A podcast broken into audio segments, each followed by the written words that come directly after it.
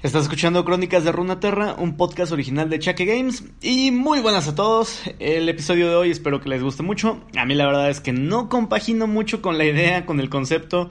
Y la verdad es que tampoco tiene un trasfondo tan interesante. Pero bueno, es la novedad. Así que, pues aquí está. Los dejo con esta pausa que hacemos para seguir con la línea de todas las Islas de la Sombra. También tiene que ver pero ya como más empujado al final. En fin, si a alguien le gusta o le agrada el concepto, me lo pueden dejar en los comentarios. También te recuerdo que puedes ir a mi página de Facebook, a YouTube, a Twitch, a dejarme tus comentarios sobre el podcast, si es que te gusta, cómo lo estamos llevando a cabo, o si no, pues cómo lo modificarías, cómo te gustaría que fuera, que fuera esta historia. En fin, pues nada, los dejo con el podcast de hoy. Hasta luego. Vex, la tristóloga.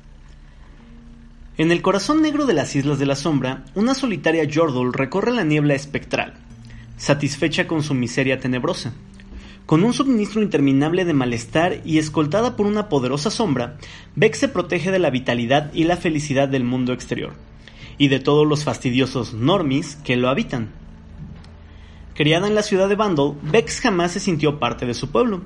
La extravagancia y el color del reino Yordle le resultaban empalagosos. A pesar de los enormes esfuerzos de sus padres, nunca pareció encontrar su espíritu Yordle o amigos como ella, y eligió pasar la mayor parte del tiempo encerrada en su habitación. Allí encontró una extraña alma gemela en su propia sombra. Era negra, su color favorito, y no hablaba, la compañía perfecta para la joven taciturna. Aprendió a entenderse con la sombra y hacía lúgubres pantomimas para su propia diversión. Después de todo, Solo era una sombra, incapaz de proteger a Vex de la alegría odiosa que la rodeaba. Sin duda, tenía que haber algo más, algo más oscuro, algo triste, algo justo como ella.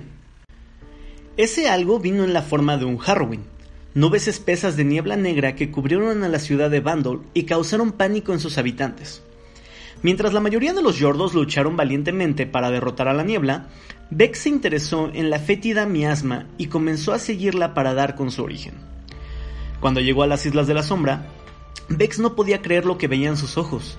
Vastas superficies de tierra y mar, desprovistas de toda vida y color, se extendían ante ella. Aquí, ella podía al fin ser taciturna sin que la risa y la alegría de otros la molestaran. A medida que los días pasaban, Beck se dio cuenta de que la niebla negra estaba teniendo un extraño efecto sobre ella, su sombra había tomado una nueva forma fantasmagórica, mucho más animada y expresiva que su portadora, y su magia Yordle benigna se había transformado en algo mucho más siniestro. Vex ahora podía esparcir su miseria a diestra y siniestra. ¿Quién creó este maravilloso y horrible lugar? se preguntó. La respuesta a esta interrogante llegó rápido, cuando el rey arruinado, Viego, apareció en las islas, buscando extender su niebla a todos los rincones de Runaterra. Cuando conoció a Vex, Diego se dio cuenta de que la Yordle tenía una habilidad única para esparcir la desesperanza, lo cual hacía que las personas se volvieran más vulnerables ante su propio Harrowing.